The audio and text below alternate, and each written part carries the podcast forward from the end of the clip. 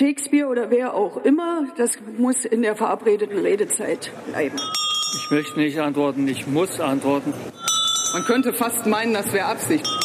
Ich lasse sich eine Zwischenfrage zu. Mit Rechtsradikalen rede ich nicht.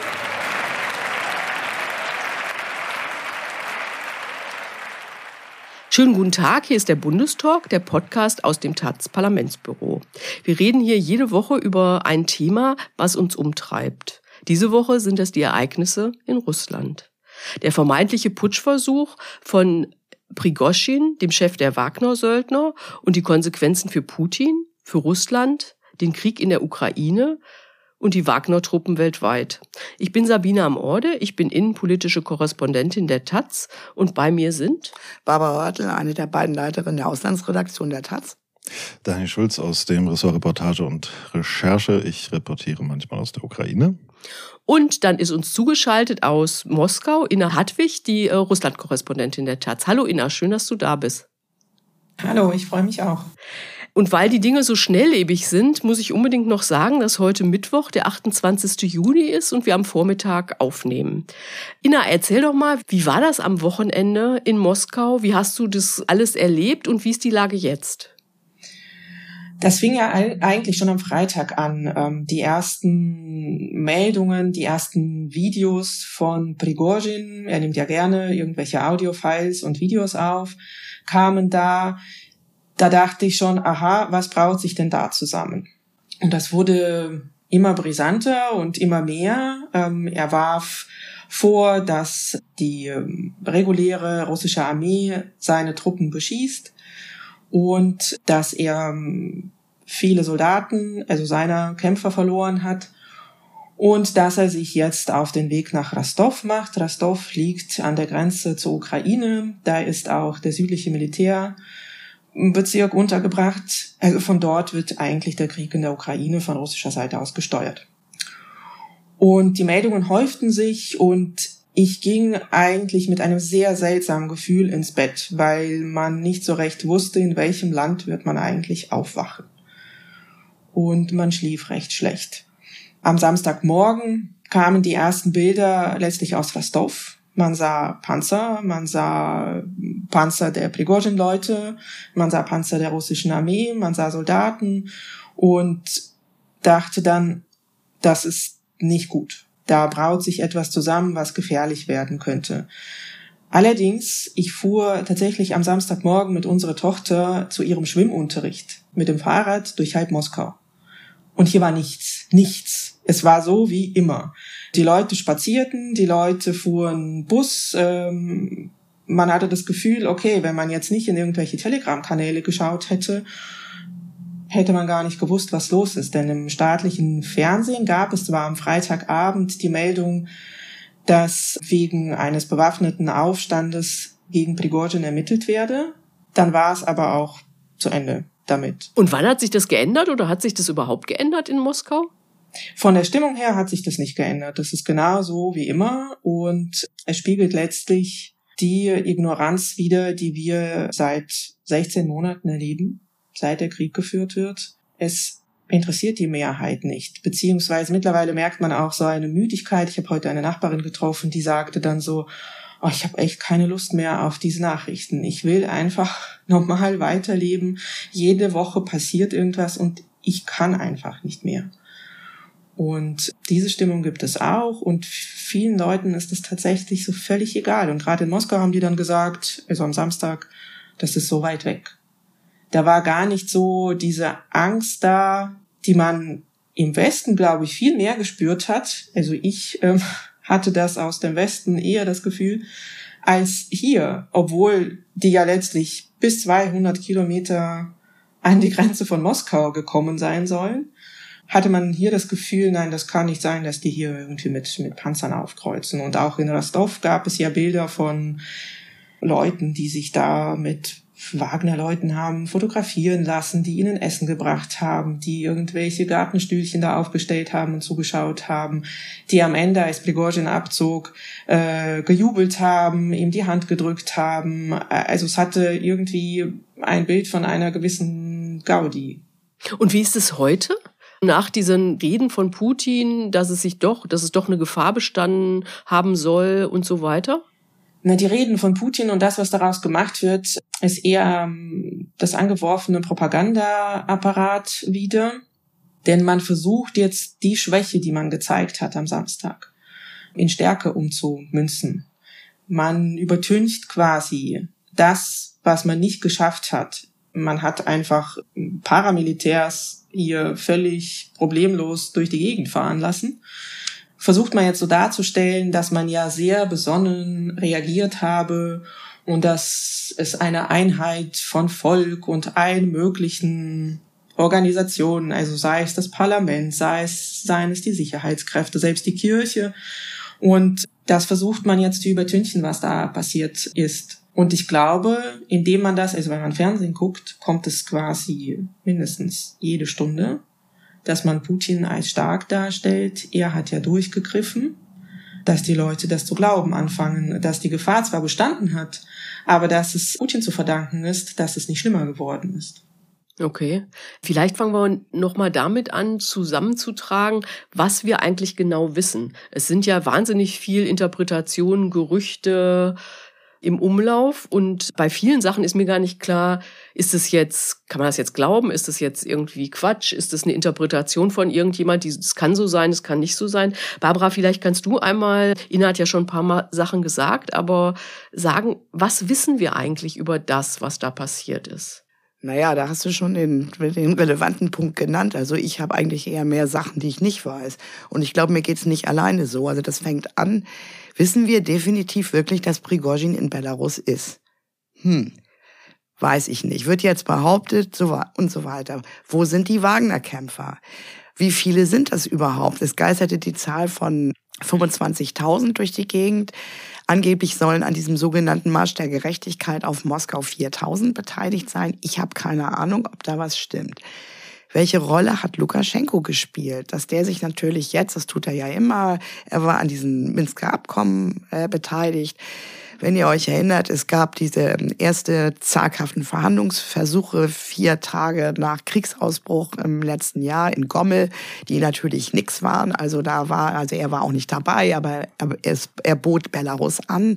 Also dass, dass diese, diese Geste kennt man schon, sich da immer als jemand zu generieren, der Einfluss habe, was natürlich völlig lächerlich ist. Also wie gesagt, ich weiß überhaupt nicht, in welcher Form der da eingeschaltet war oder nicht. Aber wenn man rein das politische Feld betrachtet, dann hat er natürlich überhaupt nichts zu melden. Und letztendlich, wenn Prigozhin, was auch immer da ausgedealt worden ist, äh, Belarus, also wenn das irgendwie abgesprochen wurde, kann ich mir auch nicht vorstellen, dass sich Lukaschenko dem widersetzt hätte. So, also oder hätte widersetzen können. Also das heißt, man weiß über die Truppe nicht. Also jedenfalls mir ist das nicht bekannt.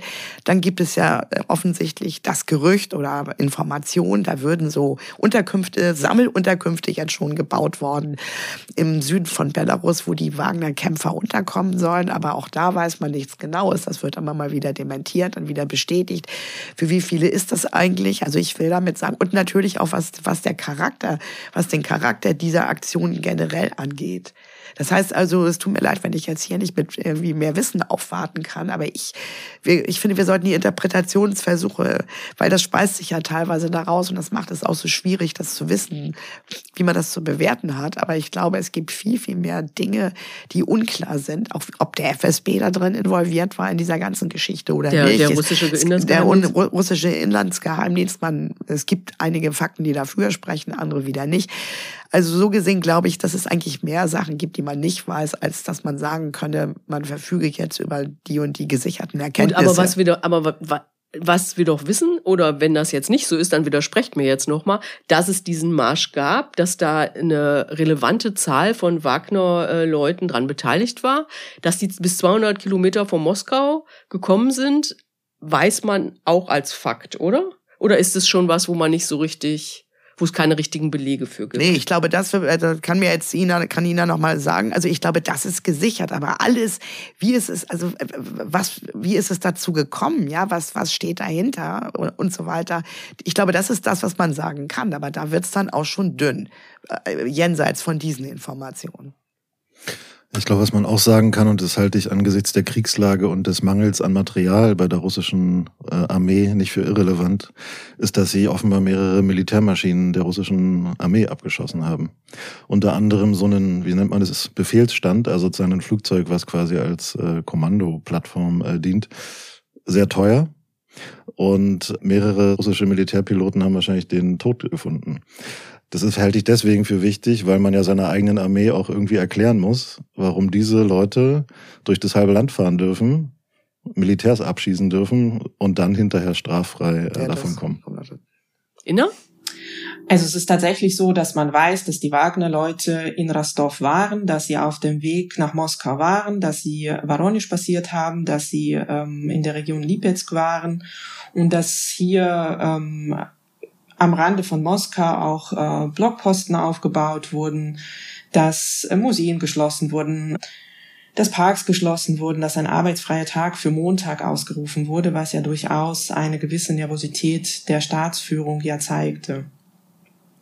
Zu Lukaschenko gibt es auch die Version, dass er letztlich als eine Art Puppe agiert hat. Also er stilisiert sich natürlich als jemand anderer, der da äh, an Prigozhin rangegangen ist und gesagt hat, Jania, hör mal, leg die Waffen nieder, sonst wirst du wie eine Kakerlake platt gemacht, wie er gestern ähm, erklärte in seinem Auftritt. Es heißt aber auch, wie viel man dem Glauben schenken darf oder nicht, aber irgendwo klingt es durchaus nachvollziehbar, weil er eben in Russland auch als eine schwache Figur angesehen ist dass durchaus Putin-Leute verhandelt haben, aber er wollte jemand gewichtigeren haben. Und da Putin jetzt keine allzu gewichtigeren äh, Freunde mehr hat, hat er eben Lukaschenko vorgeschickt. Der ist immerhin Präsident eines Landes. Und deshalb tauchte dann plötzlich Lukaschenko auf und er kannte natürlich auch Prigozhin. Und sehr überzeugend finde ich auch, klingt auch die Version, dass Prigozhin letztlich überreagiert hat er hat ja selber auch gesagt, es war gar kein äh, Staatscoup geplant. Er wollte nicht ähm, die Führung in Moskau stürzen. Letztlich wollte er, glaube ich, Aufmerksamkeit für sich und seine Truppen. Der russische Verteidigungsminister Sergei Shoigu, gegen den er ja seit Monaten vehement vorgeht in einer Gossensprache, die hier ihresgleichen sucht, hat ja quasi den Privatarmeen, die es ja hier im Land gibt, gesagt, die sollen unter, also die sollen Verträge unterschreiben und als russische Truppen quasi als kämpfen. Und das wollte Prigozhin nicht. Kadyrov zum Beispiel, der ja auch eine Privatarmee hat, seine Kämpfer haben sich auf diesen Deal eingelassen, Prigozhin nicht. Und er hatte Angst, dass eben seine Wagner-Truppe ähm, auseinanderfällt oder kaputt gemacht wird dadurch. Und darauf wollte er, glaube ich, aufmerksam machen und hat sich vollkommen überschätzt. Der hätte, glaube ich, nicht gedacht, dass Putin sich dahin stellt und ihn als Hochverräter bezeichnet. Vielleicht müssen wir einmal kurz, bevor wir jetzt in die Interpretation gehen, noch erklären, weil ihr wisst es alles, aber es wissen nicht alle, die uns zuhören, vermute ich, äh, dass sie wissen, wer Prigozhin ist, was die Wagner-Leute da in dem äh, Krieg in der Ukraine für eine Rolle spielen. Vielleicht kann das einer von euch noch mal kurz erklären? Die Person, die Truppen, was sind das eigentlich für welche?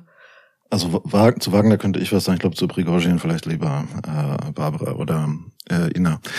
Also, du hast ja vorhin gesagt, Wagner sind Söldner, was nicht ganz stimmt, weil das so ein bisschen verdeckt, dass die aus dem russischen Verteidigungsministerium quasi oder mit Hilfe der russischen Regierung, das ist immer nicht so richtig klar herausgegründet worden äh, sind.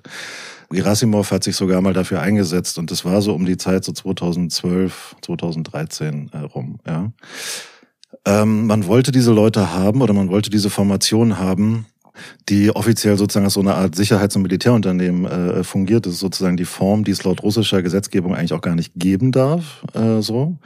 Es gab 2016 mal einen Versuch, das sozusagen zu legalisieren, was da nicht passiert ist, weil es den Zweck von Wagner konterkariert hätte. Der Zweck von Wagner, also unter anderem, ist nämlich, dass man so eine Form von Bestreitbarkeit, also man muss halt, äh, die Toten, die Wagner produziert, tauchen nicht in den offiziellen Statistiken auf.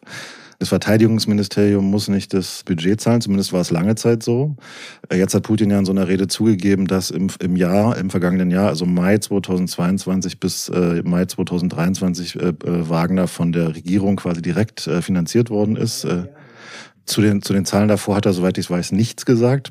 Jedenfalls war das lange Zeit eine Gruppe von Leuten, die sowohl im, die meistens auch im Ausland, also in Afrika zum Beispiel, in verschiedenen Ländern, die Aktionen äh, begehen sollten, die bestreitbar waren oder sozusagen die nicht so sehr mit dem Russen, die nicht so sehr mit Russland und seinem Militär in Verbindung gebracht werden sollten. Aber die Gründung erfolgte aus dem äh, aus dem russländischen Sicherheitsapparat heraus. So und lange Zeit ist bestritten worden, dass Wagner überhaupt existiert. Ich glaube, bis 2019 hat Prigozhin noch behauptet, diese Truppe gäbe es gar nicht. Was ja auch so ein russisches Handeln ist. Das ist wie mit den grünen Männchen auf der Krim, dass man die Sachen immer erst, also dass man die sehr lange bestreitet und dann irgendwann mal mal zugibt.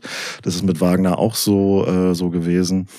Und wie gesagt, also diese, diese, diese Truppe hat man gegründet, um Dinge zu machen, äh, die, das, die mit dem Militär nicht in Verbindung gebracht werden sollten. So, ich sag's mal, die Jungs für die schmutzige Arbeit, ja, für die Drecksarbeit, die man dann auch schneller abschreiben konnte, als sind nicht unsere, haben wir nicht gemacht, sind nicht unsere Verluste. So, so würde ich, ich das beschreiben. Ja, Ida, vielleicht kannst du noch zu Prigozhin was sagen. Also was vielleicht viele Leute gar nicht im Kopf so haben äh, oder vielleicht auch überlesen haben, dass der, der Gründer nominell ist ja ein Herr Utkin, der offen mit äh, SS-Symbolen tätowiert in der Achselhöhle und weiß der Geier, wo überall rumläuft.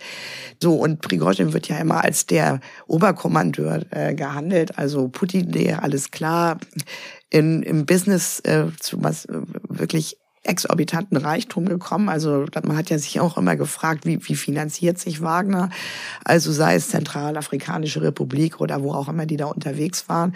So, aber das ist, ich fand das nur interessant, darauf nochmal hinzuweisen.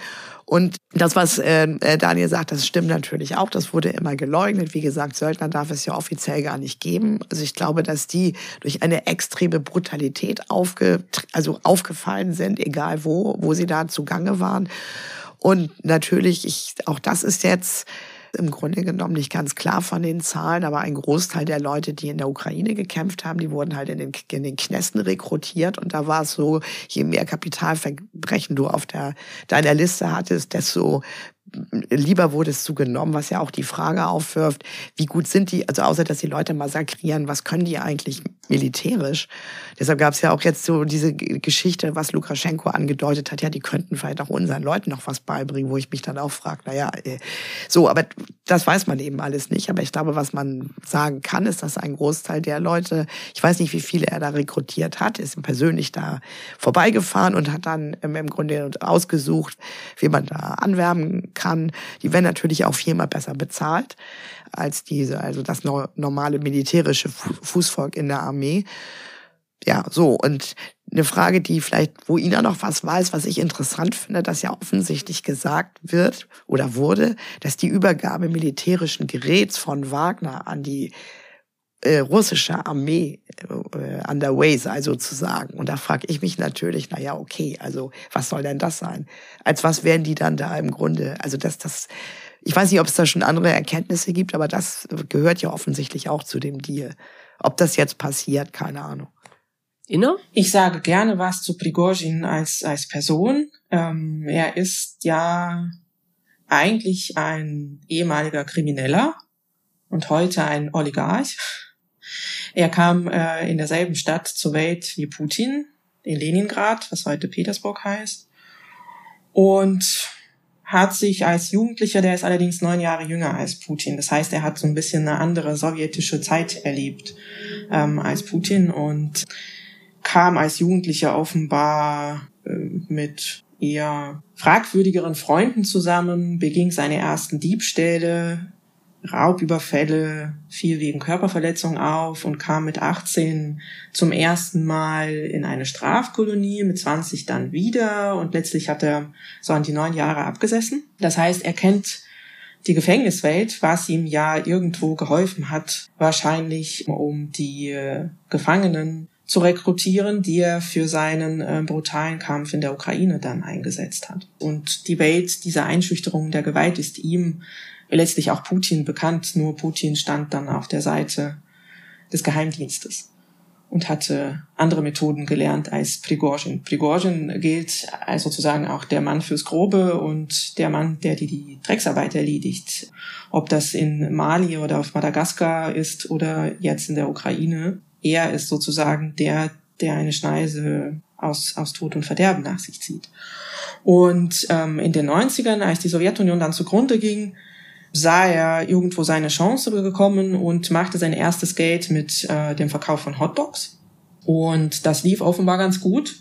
Er gründete seine ersten Restaurants, dann auch solche, wo er Leute mit Geld und Gewicht bewirtete. Und 2001 kam auch ein gewisser Wladimir Putin in dieses Restaurant. So lernten sie sich wohl kennen. Das ist zumindest die Geschichte, die, die, die verbreitet wird. Und ziemlich kurz danach fängt er an, auch ähm, russische Staatsgäste zu bewirtschaften und lernt erst über den Fahrer und dann über den Personenschützer von Putin auch Putin selbst kennen. Und offenbar verstehen sie sich ganz gut und können da irgendwelche krummen Dinger drehen. Jedenfalls gründet dann Prigozhin ähm, seine Trollfabrik in Petersburg und seine Trolls schaffen es, den Wahlkampf in den USA irgendwie ein bisschen durcheinander zu bringen. Und das hilft Russland und das hilft irgendwo auch Putin, das hilft der russischen Propaganda und Prigozhin hat in Petersburg eine Firma, die nennt sich Concord. Darunter fällt so relativ vieles. Und diese Firma bekommt auch den Staatsauftrag, russische Kindergärten, russische Schulen, Krankenhäuser, letztlich auch Gefängnis und später auch die Armee zu bewirtschaften. Also die liefern Essen aus. Moskauer Schulen bekommen zum Beispiel tatsächlich Essen von äh, Concord. Und das sind durchaus gute Aufträge, womit er ja auch Geld kassiert. Und, und dann ist er auch mit Wagner, ähm, kommt er in Kontakt und ähm, kriegt Geld vom Staat und von seiner Concord-Firma und finanziert die. Jedenfalls ja, ist das so vor etwa zehn Jahren fing er, fing er damit an und blieb ja eigentlich immer so im, im Dunkeln. Der hat erst im vergangenen Herbst überhaupt zugegeben, dass er der Chef der Wagner-Gruppe ist. Bis dahin wusste das zwar jeder, aber man sprach nicht darüber. Aber das wurde hier ja schon gesagt. Okay, vielleicht könnt ihr jetzt mal sagen, wie ihr das interpretiert oder was für Erklärungsversuche gibt, was der Prigozhin da gemacht hat, bevor wir dann zu Putin kommen, wie der da steht und wie das zu interpretieren ist. Also wenn ich das richtig verstanden habe, aber korrigiert mich gerne, ging es ja darum, dass die Wagner-Truppe in das Militär eingegliedert werden sollte und dass er das auf jeden Fall verhindern wollte, oder? Man weiß offenbar, dass das der Auslöser gewesen sein könnte, wobei noch die Frage ist, wenn man sowas macht, ob da nicht eine Woche Vorbereitung für notwendig wäre, also ob das nicht schon vorher geplant war, ob dieser angebliche Raketenangriff, den es vorher gegeben haben soll, ob der nicht inszeniert war. Aber es war wohl so, so verstehe ich es, Prigozhin war von Putins Kommunikation quasi abgeschnitten und wollte seine Aufmerksamkeit erregen. Ich glaube, ich weiß nicht, ob es nur um, die, um den Erhalt von Wagner ging, sondern auch darum, das eigene Überleben zu sichern. Und weil er irgendwie dachte, wenn ich Putin nicht mehr nützlich bin mit meinen Truppen, wenn die mir weggenommen werden, wenn mit denen irgendwas passiert, dann ist auch mein eigenes Leben, mein eigenes Überleben vielleicht äh, in Gefahr weil der Mann äh, auch der, dem Moskauer Establishment nicht unbedingt als Liebling gilt. Also sozusagen, der ist schon eher so ein, so ein Outsider. Und in solchen autoritären Systemen egal ob es jetzt Russland oder woanders ist, ist direkte Kommunikation mit dem Führer halt immer wichtig und erhält dich auch am Leben. Ja, so. Und sozusagen diese, und was letztendlich, was es gezeigt hat, äh, ist, dass eine Truppe, wenn sie nur genug entschlossen ist, vorstoßen kann, irgendwie durch quasi das, äh, das halbe Land. Und das hat offenbar letztendlich ausgelöst, dass jetzt eine andere Truppe, nämlich die, äh, die russische Nationalgarde, stärker bewaffnet äh, werden soll, die einem, glaube ich, dem ehemaligen Bodyguard von Putin unterstellt ist äh, und zudem den, der dumm sein soll, aber dem er halt vertraut. Das heißt sozusagen, eine der Folgen ist, äh, es gibt ja bei so Diktaturen immer oder bei so autoritären Systemen immer so ein Prätorianer-Problem. Also welche Leibgarde rüste ich quasi auf, damit sie die anderen in Schach hält? Und das hat jetzt offenbar zur Folge, dass eine andere Formation, die eigentlich zur, eher zur Aufstandsbekämpfung gedacht ist, nämlich die Nationalgarde, jetzt aufgerüstet wird, um wiederum dieses Problem irgendwann mal in den Griff zu kriegen. Wobei dann die Frage ist, wer bewacht die beim nächsten, äh, beim, nächsten Mal? Also ich meine, wir wohnen ja schon, darauf hat ja Ina auch schon hingewiesen, ja seit Wochen mindestens oder auch seit Monaten, dass er permanent gegen Shoigu und Gerasimov schießt. So und auch immer Videoauftritte hat. Und da gab es vor kurzem doch dieses ganz, also eigentlich ist es so, Fäkalsprache ohne Ende. Es wird gekübelt und manchmal schaltet man auch schon ab und denkt sich, okay, was hat Prigozhin wieder? Aber jetzt vor kurzem hat er eben gesagt, dass diese ganze Kriegsgründe, die vordergründig, vordergründig gesagt wurden, warum überhaupt diese Spezialoperation begonnen habe, dass das alles fake gewesen sei, sondern dass es wortwörtlich darum ging, dass einige paar Drecksäcke, hat er so gesagt, an der Staatsspitze sich da irgendwie produzieren können und so weiter. Und das ist natürlich schon, man kann jetzt Shoigu für unfähig halten und zu sagen, die sei zu lasch, die russische Armee, aber das ist natürlich im Grunde schon eine Aussage, die an die Grundfesten, also wer auch immer, wie ernst das genommen wird oder was das für ein Widerhall findet, zumindest passiv in der russischen Gesellschaft, die im Grunde dieses ganze Lügengebäude von Entnazifizierung und weiß der, also alles, was da immer bemüht wurde oder auch wenn er Medvedev wieder seine, seine, seine Vernichtungsfantasien da äh, zu Protokoll gibt, also der ehemalige Präsident. Das, das saß schon. Deshalb, also das eine ist, würde ich dir zustimmen, aber da, es war eben nicht klar, er hat ja, also äh, worauf das abzielt. Also ja nicht nur auf den Erhalt der Truppe, sondern äh, weil es war immer klar, dieses, ähm, diese Kritik an diesem, an dem militärischen, an dem gesamten militärischen Komplex sozusagen. Deshalb ist mir das, also finde ich, muss man das auch mitdenken. Aber diese Beziehung, klar, nützlicher Idiot und so weiter, Drecksarbeit, ist alles klar, aber trotzdem, man kann jetzt auch sagen, er hat das total überschätzt. Auch das, äh, ich weiß auch nicht, wie das zu bewerten ist, diese Selfie-Geschichten und äh, Willkommensgesten und alles toll in Rostov. Keine Ahnung. Also mir ist es trotzdem noch nicht so ganz klar, wie dieses äh, Geflechter jetzt aussieht zwischen den beiden. Aber das fand ich, das hatte schon eine andere Qualität, diese Aussage von ihm in Bezug auf die Ukraine. Ina, möchtest du ergänzen? Ich würde auch tatsächlich sagen, dass äh, Prigozhin sich letztlich gekränkt gefühlt haben könnte. Er hat ja immer versucht, so ein bisschen dazuzugehören und er ist eben kein Geheimdiensttyp, sondern er kommt ja von außen und alle, die um Putin versammelt sind, kommen irgendwie aus, aus dem Geheimdienstlichen. Und die ganzen Brüllattacken, die er letztlich die letzten Monate abgesondert hat, sprachen ja so ein bisschen dafür, so quasi hört mich doch und äh, nehmt mich wahr oder nimm mich wahr. Denn äh, Prigozhin an sich ist ja letztlich ein, ein Putin-Projekt. Der FSB schätzt ihn nicht und soll offenbar in den vergangenen Monaten immer wieder Putin dazu angeregt haben, guckt mal da, da braut sich was zusammen, da macht sich einer selbstständiger, als er sein darf. FSB ist der Inlands, äh, russische Inlandsgeheimdienst, muss man zur Erklärung genau. sagen. Genau, also die haben äh, mit dieser Art auch von Prigozhin können sie, glaube ich, wenig anfangen. Und er ging ja immer wieder gegen Shoigu, den Verteidigungsminister, vor und Putin ließ das laufen. Der äußerte sich dazu nicht. Der, der bezog keine Stellung. Und das passt irgendwo zu seiner, zu seiner Herrschermethode, denn er spielt gerne mal verschiedene Gruppen gegeneinander aus, um dann so eine Art äh, Machtbasis zu schaffen und da als der große Schiedsrichter aufzutreten und das alles zu lösen. Hier war er eben nicht der Schiedsrichter lange Zeit und dieses Spiel der, der Kräfteausbalancierung hat er ja letztlich verloren am Samstag. Also dieses Spiel ist ihm total entglitten und, und seine bisherige Herrschaftsmethode funktioniert in dem Sinne nicht mehr so, wie sie bis Samstag funktioniert hat. Und das ist natürlich eine Schmach, das haben alle gesehen. Und ich fand es durchaus interessant, die vielen sogenannten Z-Kanäle ähm, bei Telegram zu verfolgen. Das sind Leute, die den Krieg gut finden, die den Krieg unterstützen, die für ein härteres Vorgehen in der Ukraine sich einsetzen.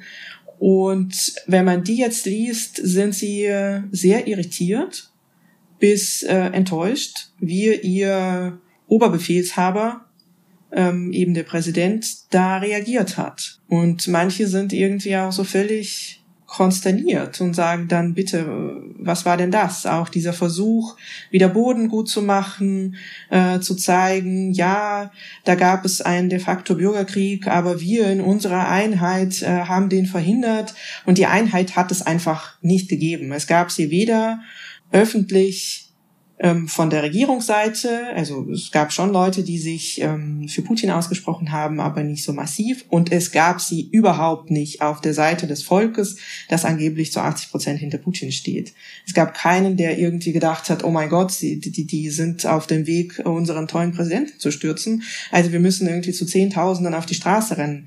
Ähm, das passierte einfach nicht, was daher rührt, dass die Bevölkerung in totale Apathie äh, verfällt. Die, die demonstrieren weder für noch gegen ihn. Du wolltest noch was ergänzen. Äh, Eigentlich Daniel? wollte ich Inna nur was fragen, weil du hast ja vorher gesagt, Inna, dass sie mit dem Fernsehen jetzt schon quasi daran arbeiten, die Erinnerung zu retuschieren und sozusagen sehr, sehr penetrant quasi die Putin-Erzählung senden. Und wie wir wissen, ist Erinnerung ja tatsächlich manipulierbar. Also deswegen war eigentlich nur meine Frage, glaubst du nicht, dass das in einer Woche quasi in der, im, im Bewusstsein der Bevölkerung schon ganz anders aussieht und dass diese Version dann einfach geglaubt wird? Also dass es klappt, diese Operation? Das vergessen zu machen, Ja. das glaube ich tatsächlich, ja, weil das sickert jetzt schon ein. Man äh, erzählt hier die Geschichte, so quasi die westlichen Geheimdienste haben also davon gewusst, aha, dann sind es die westlichen Geheimdienste, die dafür gesorgt haben, dass das stattfindet. Was völlig grotesk ist, aber diese Version gibt es und diese Version sickert ein und ich glaube tatsächlich, dass man nächste Woche hier davon hört, dass es die Amerikaner waren, die äh, die Prigozhin auf die Straßen von Rostov geschickt haben und dass der großartige Putin das verhindert hat, dass die weiter nach Moskau kommen. Das ist tatsächlich so durchaus sehr wahrscheinlich.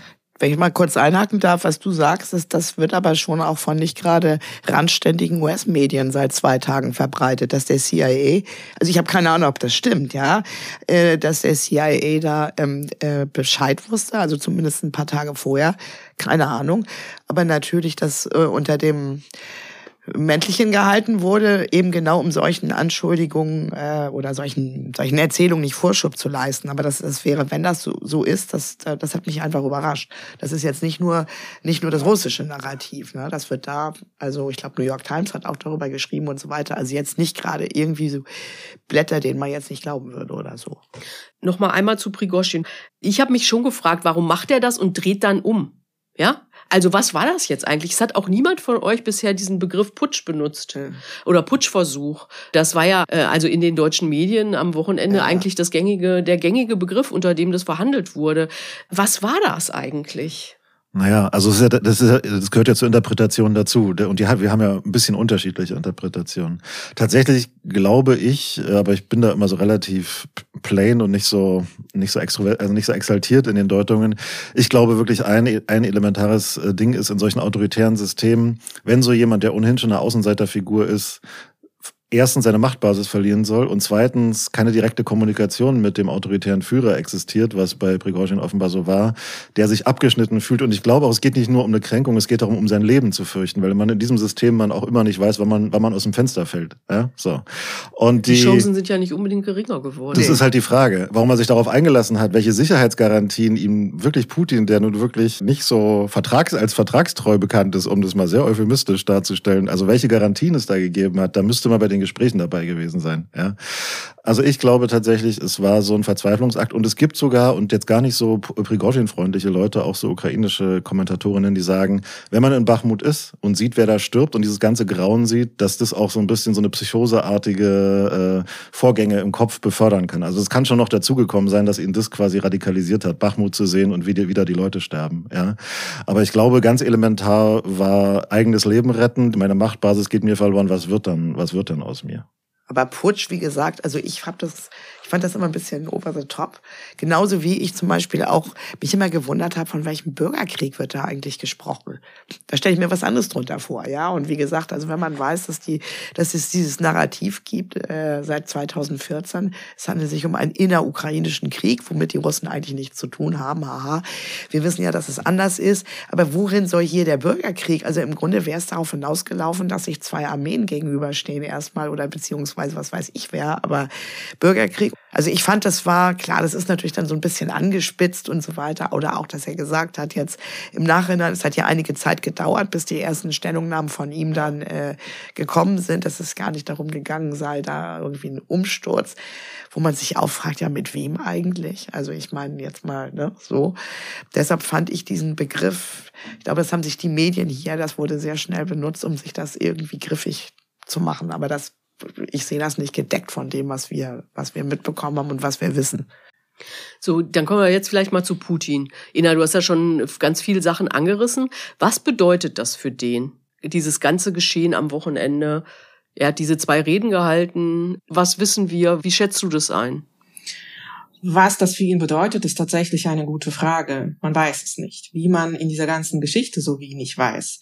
Man hat gesehen, dass ähm, sein Herrschaftssystem Risse bekommen hat, große Risse, dass diese Illusion von einem, wie auch immer, demokratisch gearteten Staat äh, mit ähm, Justiz und, und überhaupt, dass das alles ein totaler Schwachsinn ist. Das haben auch denke ich mal, auch Leute gesehen, die davor sich noch an dieser Illusion irgendwie festgehalten haben. Was er dann daraus macht, ist jetzt die Frage. Denn sein Ziel ist ja der Machterhalt. Wie wird er jetzt seine Macht weiterhin erhalten? Nächstes Jahr sind hier Wahlen, Präsidentschaftswahlen. Und es gibt tatsächlich schon die Rede davon, dass er dann zurücktritt, dass er vom FSB dazu gedrängt wird, quasi in Rente zu gehen die letzten beiden Tage, wo er ja wirklich mit allen Mitteln versucht hat, plötzlich präsent zu sein, mit wirklich sehr kurzen Reden, die dann auch als schicksalstragende Reden ähm, angesagt wurden und man hört sich die an und denkt, okay, was soll das jetzt? Mhm. Wie er dann versucht, diese Macht zu halten. Ich bin überzeugt davon, dass er nicht abtreten wird. Denn warum sollte er das tun? Er tut alles dafür, um, um seine Macht zu halten. Seine Macht wird er halten, indem er wahrscheinlich für noch mehr Repressionen hier sorgen wird. Er hat letztlich auch ein gutes Beispiel vor Augen mit Lukaschenko und wie er Gewalt einsetzt. Und die Elite, ich habe immer gedacht, so in diesen äh, letzten Tagen, was machen die eigentlich? Was denken die sich jetzt? Und bin mittlerweile zum Schluss gekommen, dass die sich wahrscheinlich auch damit abfinden werden, dass das jetzt erstmal so quasi zu Ende ist und ähm, gucken wir mal, was, was weiter passiert. Denn ähm, die Elite hat ja sehr viele Pfründe im Westen verloren und ich glaube, sie wird einen Teufel daran tun, für unsichere Verhältnisse auch im Innern ähm, werben zu wollen. Dafür müssten die letztlich wissen, dass der der nach ihm kommt, ihre Pfründe und ihre Sicherheit garantieren kann. Und ich fürchte, das können sie nicht. Und deshalb unterstützen sie weiterhin Putin. Darf ich nochmal von Putin kurz weg nochmal zwei, weil die Zeit wohl schon etwas fortgeschritten ist, zwei andere Aspekte reinbringen. Das eine ist nochmal mit Belarus und das andere Ukraine. Nee, das lass uns mal einmal kurz erst Putin fertig machen und dann machen wir die naja, beiden das Punkte. Hat, das hat mit Putin schon auch was, also zumindest Belarus hat mit Putin eben auch zu tun. Weil, wieso ist deshalb so eine Überlegung gelohnt? Wenn es denn so ist, dass da Kämpfer jetzt hin, hinkommen oder schon da sind und Prigozhin da ist. Das Problem ist, dass man das nicht vergessen darf, dass äh, Lukaschenko nicht umsonst immer versucht, den Anschein bis heute aufrechtzuerhalten, Belarus sei an dem Krieg nicht beteiligt.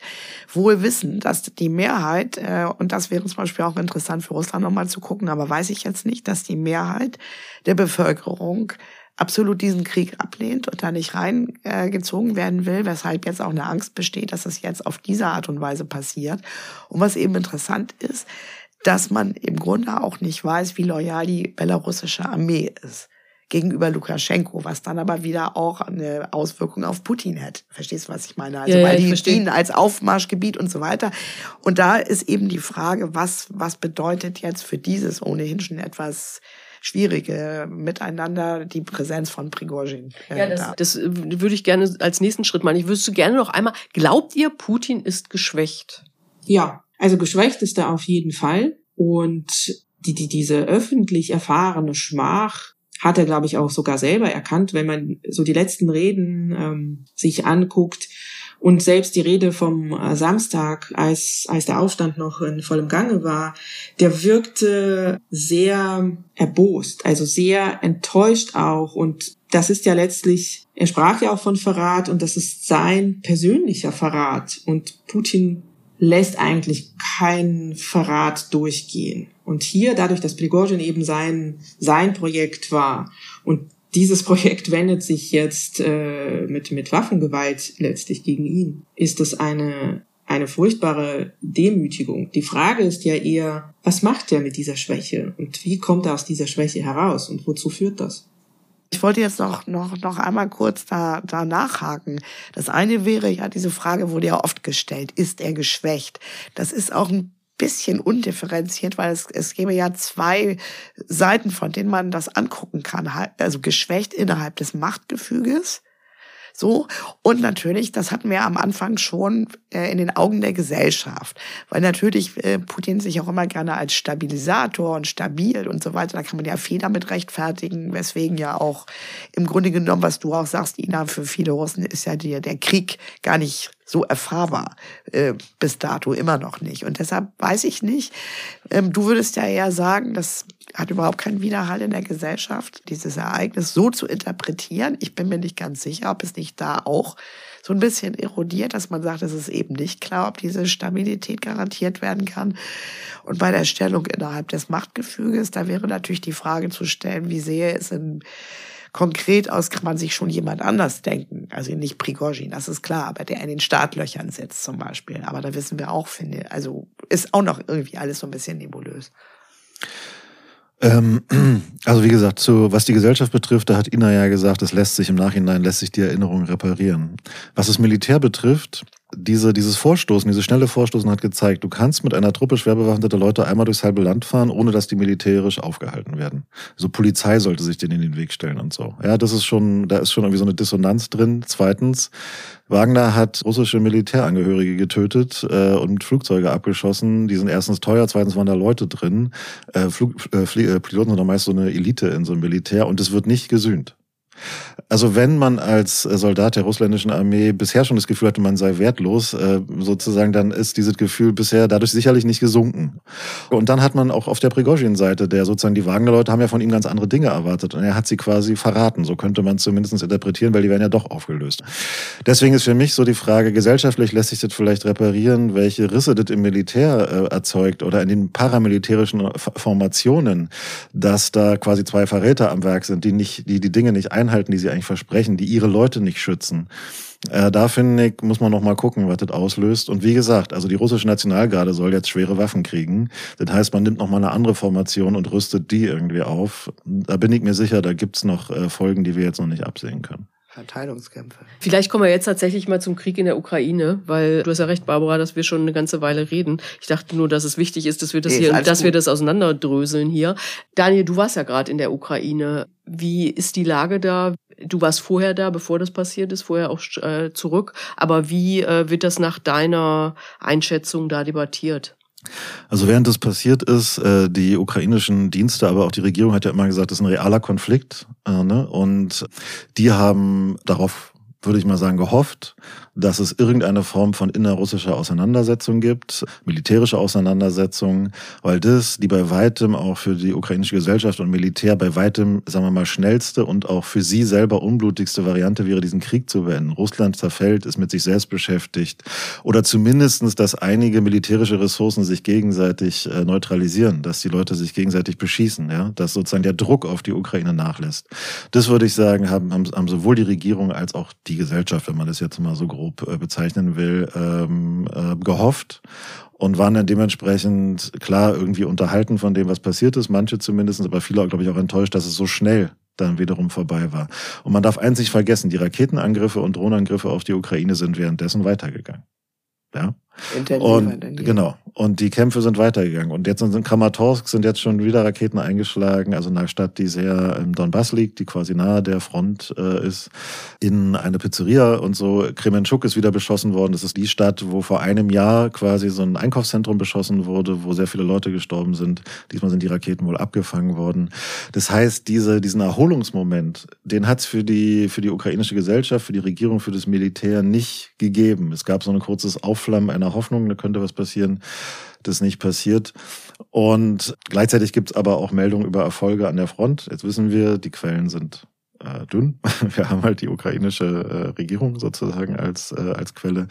Also von daher passiert da ja offenbar was, aber ich glaube, man hat sich, also ich glaube nicht nur, man hat sich da mehr erhofft. Man hat wirklich gehofft, dass es zumindest ein kleinerer Konflikt wird, dass der Druck von der Ukraine weggenommen wird, tatsächlich. Wie schätzt du das ein, Barbara? Also was, was ich bemerkenswert finde, ist, das war ja auch die Furcht der, der, der Ukraine lange, gerade in den vergangenen Tagen, aber auch schon vor den Ereignissen in Russland am letzten Wochenende nehmen Berichte zu, die immer ganz äh, ausführlich in den ukrainischen Medien rezipiert werden. Zum Beispiel auch wieder äh, US-Webseiten äh, und Presse, die immer diese Konter, äh, gegen, äh, Offensive in Frage stellen, was einen ungeheuren Druck natürlich in Kiew erzeugt, weil der Subtext ist ja, wenn ihr nicht liefert, könnte das zur Folge haben, dass die Geberlaune auch so ein bisschen sinkt. Und das finde ich interessant, wo ich dachte, warum machen die? Das ja heute hat ja auch, äh, wurde ja auch wieder gesagt von der ukrainischen Regierung, das sei noch gar nicht die richtige äh, Gegenoffensive, sondern noch immer die Vorläufer oder Vorboten. Man weiß aber nicht so richtig, ob das stimmt. Äh, plus, dass das eben sich nicht bewahrheitet hat, was diesen Druck reduziert hat. Aber was ich interessant finde, wo ich mich frage, was soll das jetzt eigentlich? Weil man scheint, es scheint schon so zu sein, dass da so ein Druck aufgebaut wird, auf die Ukraine jetzt abliefern zu müssen. Und äh, ich finde das sehr problematisch, weil das natürlich im Grunde genommen, wenn man das jetzt alles zusammennimmt, auch die Ukrainerin selbst nicht gerade, wie soll ich sagen, ab, abholt oder äh, praktisch motiviert. Also ich finde die Gemengelage ganz schwierig. Was ist denn mit den Wagner-Truppen, wenn die sich jetzt tatsächlich in Belarus sammeln. Ich weiß gar nicht, ist das so? Das wissen wir ja irgendwie alle offensichtlich nicht. Aber ich habe jetzt irgendwie heute natürlich in Vorbereitung auch auf diesen Podcast gelesen, es würde auch die Angst bestehen, dass von da eine zweite äh, Front aufgemacht wird. Ist das, wie seht ihr das? Naja, also die Ukraine ist darauf vorbereitet, dass von Belarus aus angegriffen zu werden schon, ich würde mal sagen, also nicht seit Beginn des Krieges, offensichtlich nicht, aber sozusagen dann später, als die, als die Invasion von Norden her äh, beendet war. Es gibt regelmäßige, das weiß ich einmal von Soldatinnen, die ich kenne, es gibt Aufklärungseinsätze in Belarus. Also sozusagen, es sind ukrainische Soldatinnen auch manchmal in Belarus und die haben auch andere Möglichkeiten. Es gibt Drohnen, es gibt andere Formen der Aufklärung. Die werden ja auch von, äh, von, vom Westen unterstützt in ihrer Aufklärung. Also ich bin mir sicher, die sind schon sozusagen darauf irgendwie äh, vorbereitet. Das ist nur so, ich glaube auch, dass die selbst gerade nicht wissen, was eigentlich die Nachrichtenlage ist. Also diese Verstka, also Verstka dieses Medium, was berichtet hat aus Russland, äh, was ja glaub, glaubwürdig sein soll. Das ist eine russische? Also ein, ein, ein russisches Medium, genau. Aber exiliert, ne? Also genau. Wie, wie alle. Und die ja, die ja gesagt haben, mit Berufung auf Familienmitglieder von Wagner-Leuten wissen wir, dass diese Camps da gebaut werden. Der ukrainische Sicherheit, also Geheimdienst, ich glaube der militärische Geheimdienst sagt, wir haben noch keine Signale, dass da irgendwas äh, passiert. Also die äh, selber und auch von ukrainischen Kommentatorinnen, die spielen diese Sorge so ein bisschen runter, weil sie halt, und ich glaube, das hat mit mehreren Sachen zu tun. Erstens, weil, das hat Barbara vorhin schon gesagt, äh, mit der belarussischen Armee gar nicht klar ist, wie sie handeln würde. Lukaschenko braucht die auch, glaube ich, um seine eigenen Leute unter, zu unterdrücken. Sonst könnte ihm so ein ähnliches Szenario passieren wie, äh, wie Putin. Die Armee ist irgendwo und wer beschützt ihn dann? Ja, sage ich jetzt mal so. Und deswegen in der Ukraine sieht man dieses Bedrohungsszenario schon mit, also wach, aber ich würde sagen, so, und da kann halt auch noch passieren. Ja, aber ist jetzt nicht der vordringlichste Punkt. Würde, so würde ich es einschätzen. Also es ist auch nicht abwegig, dass Prigozhin vielleicht sich doch wieder in Richtung Afrika also es gab gestern so mehrere so laxe Bemerkungen, hattest du ja auch schon gesagt, dass er möglichst seine Unterhose nicht rumliegen lassen solle. Also es spielt auf die Vergiftung von Nawalny an oder nicht auf den Balkon gehen oder so. Aber das, es ist auch durchaus nicht abwegig, dass äh, dass er mit einem Teil seiner Leute, also wie auch immer das dann logistisch funktioniert, äh, dass er da vielleicht gar nicht bleibt, mhm. wenn nicht noch andere Dinge passieren. So, aber das und Lukaschenko, gestern hieß es ja, er habe ihm temporär Aufenthalt gewährt. Das ist ja auch irgendwie ein bisschen ein bizarrer Begriff, wo man nicht genau weiß, was das heißt. Also schwierig, äh, schwierig zu sagen, aber das ist die Falle, in der Lukaschenko schon seit Anfang dieses Krieges sitzt, weswegen er das natürlich braucht, sich da äh, als jemand, der da deeskaliert, zu, zu, zu gerieren, dass ihm trotz aller des, des Repressionsapparates die belarussische Gesellschaft auf eine Art doch im Nacken sitzt, weil dieses Krieg offiziell, das ist No-Go. Also auch in der Armee eigentlich. Genau.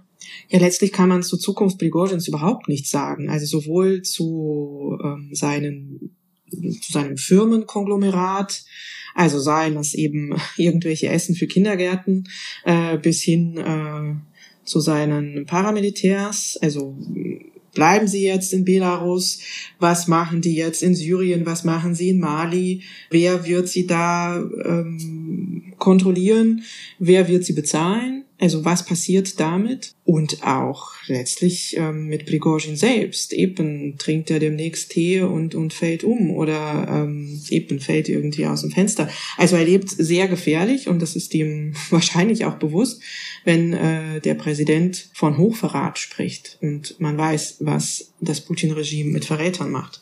Und man weiß schlicht und einfach nichts darüber, wo er ist, was er macht und wie seine Zukunft aussieht. Und das muss man, glaube ich, beobachten. Und ob wir das überhaupt erfahren, ähm, kann man noch nicht sagen. Aber habe ich euch jetzt richtig verstanden, dass ihr eher davon ausgeht, dass das nicht wirklich einen Einfluss auf die Geschehnisse in der Ukraine haben wird? Also von russischer Seite her ähm, ist es so, dass der Krieg also von, von der offiziellen Seite her, der Krieg ähm, hier für, für das Wichtigste überhaupt weiterhin genommen wird. Also die ändern da nichts, die machen da weiter. Die Frage ist, mit welchen Leuten, denn von, von der Prigozhin-Truppe hatten sie ja in dem Sinne durchaus etwas. Jetzt stärken sie die Nationalgarde. Ja, man muss halt gucken, was die Nationalgarde ausrichten kann. Die ist für was anderes ausgebildet worden wird natürlich auch in der Ukraine eingesetzt, ähm, aber grundsätzlich ist sie für was anderes gemacht. Und dann muss man sehen, aber dazu kann ich wenig sagen, weil ich nicht so der Militärexperte ist, was das dann heißt, wenn die da im Norden hocken und, und ob die Ukraine da das nicht noch verstärkt, das heißt Leute abziehen müsste, um, um die Grenze besser zu sichern. Da ist wahrscheinlich schon eine Gefahr da, aber dadurch, dass man nicht weiß, wie, was jetzt mit den Wagner-Leuten passiert, was die in Belarus machen, wie sie da formiert werden, wie die belarussische Armee auch sich aufstellt, ähm, glaube ich, wäre das ähm, Spekulation. Ich glaube an sowas wie langfristige Auswirkungen in so einer Organisation wie, wie einer Armee, wenn man der sehr deutlich macht, wie egal einem ist, hier nochmal an diesem Beispiel, was mit ihren Angehörigen passiert. Das ist natürlich bisher auch schon so. Ja, aber das ist äh, nochmal auf so eine sehr prestigeträchtige Art und Weise. Es sind immerhin, wie gesagt, Kampfpiloten äh, gewesen. Das ist jetzt nicht irgendwer in so einer Armee. Und wenn man mit denen schon so umgeht, dann ist so die Frage, wie geht man da mit normalen Infanteristen um? Ich glaube, so diese, diese Frage, auch dass das Militär so vorgeführt wurde, dass ähm, offenbar Wagner bessere Ausrüstung hatte. Alles, was man, was man jetzt so nochmal gesehen hat. Ich kann mir schon vorstellen, dass das längerfristige Auswirkungen hat, aber es äh, vielleicht nicht sofort zu, zu sehen ist. Es ist ja auch die Frage, wenn man jetzt diese Wagner-Truppen teilweise zumindest ist ihnen das Angebot gemacht worden, sich da zu integrieren in, in so eine Armee. Ja? Und jetzt ist, ich weiß nicht, Leute, die mit Militär nicht viel zu tun haben, die denken so, ah ja, so ein Mörder, der kann irgendwie auch töten und dann steckt man den mal rein. Aber so ist es ja nicht. Eine Armee, so, so desolat sie auch ist, hat so bestimmte Strukturen. Man muss Soldaten für Dinge auch verantwortlich machen, sonst fällt die so aus, sonst, sonst degeneriert die so zu so einem Haufen äh, von Leuten, die einfach machen, was sie, was sie wollen. Ja? Wenn die jetzt da irgendwie auch noch reinkommen mit diesem, mit diesem Wagner, mit diesem Wagner-Mindset und so, keine Ahnung, was das für Auswirkungen für diese Organisation äh, hat. Ja? Weil das ist ja so, in der russländischen Armee, das kriegen übrigens auch Ukrainerinnen mit, weil die auf Tele, viele Bataillone und einzelne Einheiten sind ja auf Telegram unterwegs. Und die sagen so, am meisten Angst haben wir gar nicht vor den Leuten, die sich so wild gebärden, sondern es gibt auch in der russländischen Armee durchaus Einheiten, die sind gut ausgerüstet, die kriegen freiwillige Hilfe aus Russland, so apathisch diese Gesellschaft auch sein mag. Auch da gibt es so eine Freiwilligenbewegung in Russland, die Armeeteile versorgt. Da gibt es Leute, die sind eigentlich normale Leute, die wollen bloß gewinnen. Ja? Vor denen haben die viel mehr Angst als vor den, als als äh, teilweise als vor diesen Wagner-Leuten, weil die denken, es sind doch ganz normale Menschen, die wollen diesen Krieg gewinnen. Ja, so. Und dann ist halt die Frage, wenn es also Truppenteile gibt, die moralisch gar nicht so desolat sind, äh, wie wie das von der Armee insgesamt immer behauptet wird dann ist die Frage, was für eine Auswirkung hat es denn, wenn der Präsident dir so wirklich, also mit dem Holzhammer ins Gesicht zu verstehen gibt, ist mir völlig egal, was passiert. Wenn ich entscheide, dass dein Leben wertlos ist, ist es halt so. Ja. Und äh, deswegen, da würde ich sagen, vielleicht gibt es da längerfristige Auswirkungen. Ich könnte es mir vorstellen. Gut, wobei äh, dieses, der Präsident sagt, du bist ein Nichts, ähm, wird ja hier durchaus jeden Tag von sich gegeben. Also sowohl den Soldaten als auch den einfachsten Bewohnern dieses Landes. Und sie nehmen das hin. Das heißt, ich glaube nicht, dass diese staatliche Erniedrigung in dem Sinne sehr viel bewirken würde. Vielleicht im, ich sag's mal so, ähm, ich würde dir ja da grundsätzlich recht geben. Ich glaube nur, es kommt gerade sehr viel zusammen, sage ich jetzt mal so. Ganz viele Sachen äh, sind jetzt sehr konzentriert. Und es hat halt jemand gezeigt mit, sagen wir mal, ein paar tausend Soldaten, wie leicht man nach Moskau äh, hinkommt. Äh, ja, das, das sozusagen so dieser Konzentration, äh, finde ich, könnte es noch Auswirkungen haben. Und ich finde es halt schon interessant, wen man bewaffnen will. Also eben nämlich die, die, die Nationalgarde, die du ja gesagt hast, die eigentlich für was anderes da ist, nämlich Aufstände zu bekämpfen, weswegen sie nicht mit schweren Waffen, sondern mit leichten Waffen bewaffnet ist. Äh, wenn man das jetzt ändern will, heißt es ja, dass zumindestens die russländische Führung oder Putin selbst so ein bisschen im Kopf hat, da könnte noch mal jemand kommen. Und deswegen brauche ich so eine Prätorianergarde, die mich dann davor schützen kann. Die übrigens dann auch wieder Material abziehen würde. Das muss ja irgendwo herkommen. Äh, wahrscheinlich nicht unbedingt die schlechtesten Sachen von der Armee. Ja?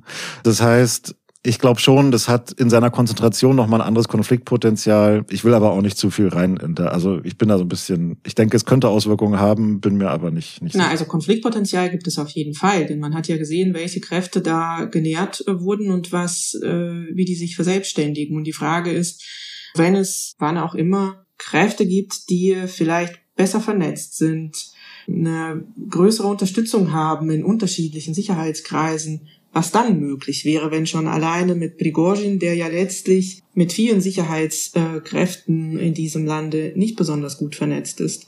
Und der bekam, wie wir gesehen haben, nicht besonders viel Unterstützung. Wahrscheinlich dreht er deshalb um. Da ist tatsächlich eine, eine Gefahr da.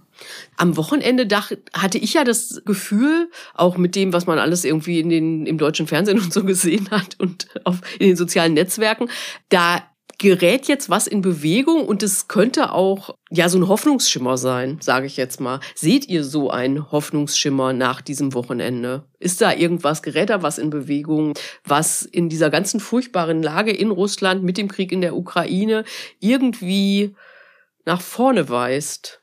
Seht ihr da was? Vielleicht könnt ihr einmal alle zum Schluss noch nee, eine Runde. Ganz kurz, die Frage ist ja, was heißt nach vorne weist? Also ich habe das Gefühl gehabt, so ging es mir ja ehrlich gesagt auch ein bisschen, zumindest bis Sonntag. Da war immer so häufig der Wunsch der Vater des Gedankens, ja, weil die Frage, die man sich ja auch stellen muss, was gerät in Bewegung? Stellen wir mal vor, Putin wäre weg. Was kommt dann? Das ist ja die Frage, die man sich nicht erst seit dieser, seit diesem Ereignis stellt. Also wer kriecht da aus dem Loch sozusagen? Das, äh, und deshalb also ich würde sagen, dass das hat gezeigt, was passieren kann, aber dass ich jetzt davon ausgehen würde, auch so im Hinblick natürlich auf die Ukraine, auf den, auf den Verlauf des Krieges. Man war da, man hatte da auch so viel Wunschvorstellung, hat das Ende von Putin schwuren und unüberbrückbare Risse. Ich glaube, man muss einfach noch ein bisschen abwarten, wie sich das weiter, wie sich das weiter gestaltet. Also Hoffnung für Russland, äh, also sozusagen auch das, Chodorkowski hat ja dann Prigozhin irgendwie kurz unterstützt und so. Also Hoffnung für Russland hätte ich da gar nichts gesehen, weil das wäre die Ersetzung eines Schlechtes durch einen viel schlimmeren Schlecht, also oder mindestens genauso schlimm, ich will gar nicht das bewerten, mindestens genauso schlimm, schlechter irgendwie gewesen.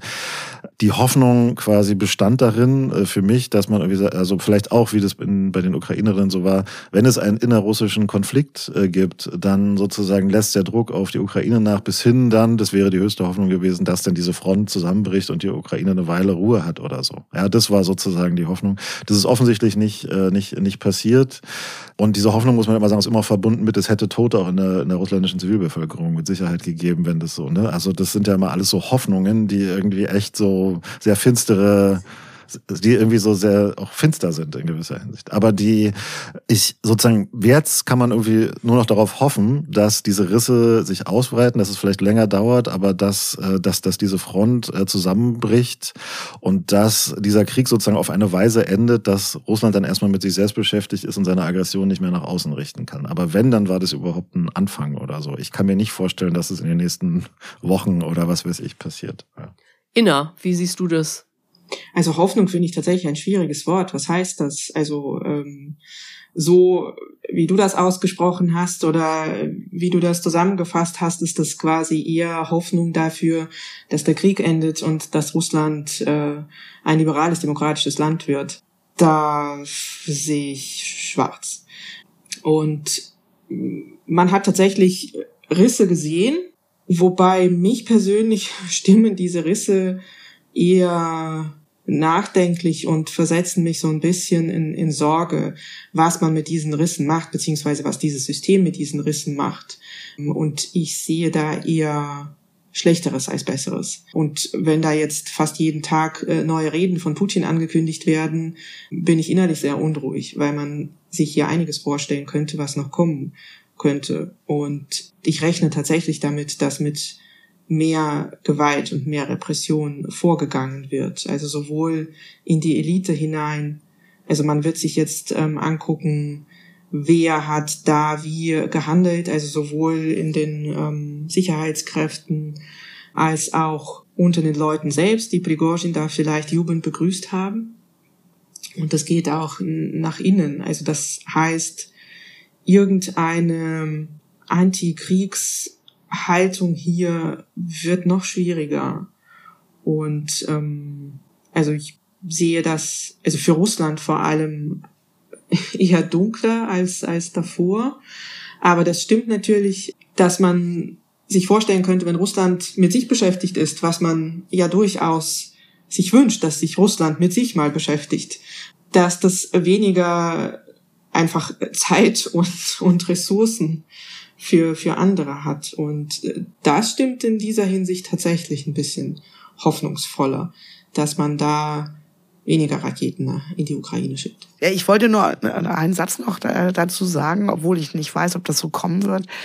Wenn, also je nachdem, wie sich da weiterentwickelt, müssten wir uns auch vielleicht darauf einstellen, dass es ähnlich wie nach dieser Mobilisierung im vergangenen Herbst wieder auch ein erhöhtes Aufkommen von russischen Geflüchteten geben könnte. Und da ist natürlich auch also man, das klappt ja nicht besonders gut, auch in, in Deutschland nicht mit deren Aufnahme und so weiter, ob es jetzt Journalisten sind oder auch die sogenannten Deserteure. Wollte nur zu bedenken geben, zumal da ja auch darüber nachgedacht wird, Ina, korrigiere mich, wenn nicht, ob es nicht vielleicht auch die nächste Mobilisierung wieder kommt, dass das aber auch natürlich unmittelbare Auswirkungen direkt auf uns hat und man sich vorher überlegen muss, wie man mit diesem, mit diesem Fakt dann verfährt. So. Okay, damit müssen wir uns in einer der nächsten Folgen dieses Podcasts vielleicht beschäftigen, aber muss jetzt hier mal Punkt setzen. Vielen Dank. Es ist ja jetzt am Ende doch noch gelungen. Ich wollte das nicht ganz so düster enden lassen, dass ich dachte jetzt, oh Gott, das geht jetzt total daneben. Aber Ina hat mich jetzt so ein bisschen mit den letzten Sätzen noch gerettet. Ja, das war der Bundestalk. Äh, wir freuen uns wie immer über Unterstützung finanzieller Art gerne, äh, über Taz zahlig, auch über, wenn ihr den Bundestalk abonniert oder uns weiterempfehlt und uns liked. Wir freuen uns auch über Rückmeldungen, gerne an bundestalk.taz.de und dann gibt's noch Dank an Anne Fromm, die diesen Podcast Podcast redaktionell begleitet und Nikolai Kühling, der alles technisch umsetzt. Ja, vielen Dank fürs Zuhören und bis nächste Woche. Tschüss. Schönes Wochenende. Vielen Dank. Noch nicht Moment. So, damit ist das jetzt hoffentlich auch erledigt.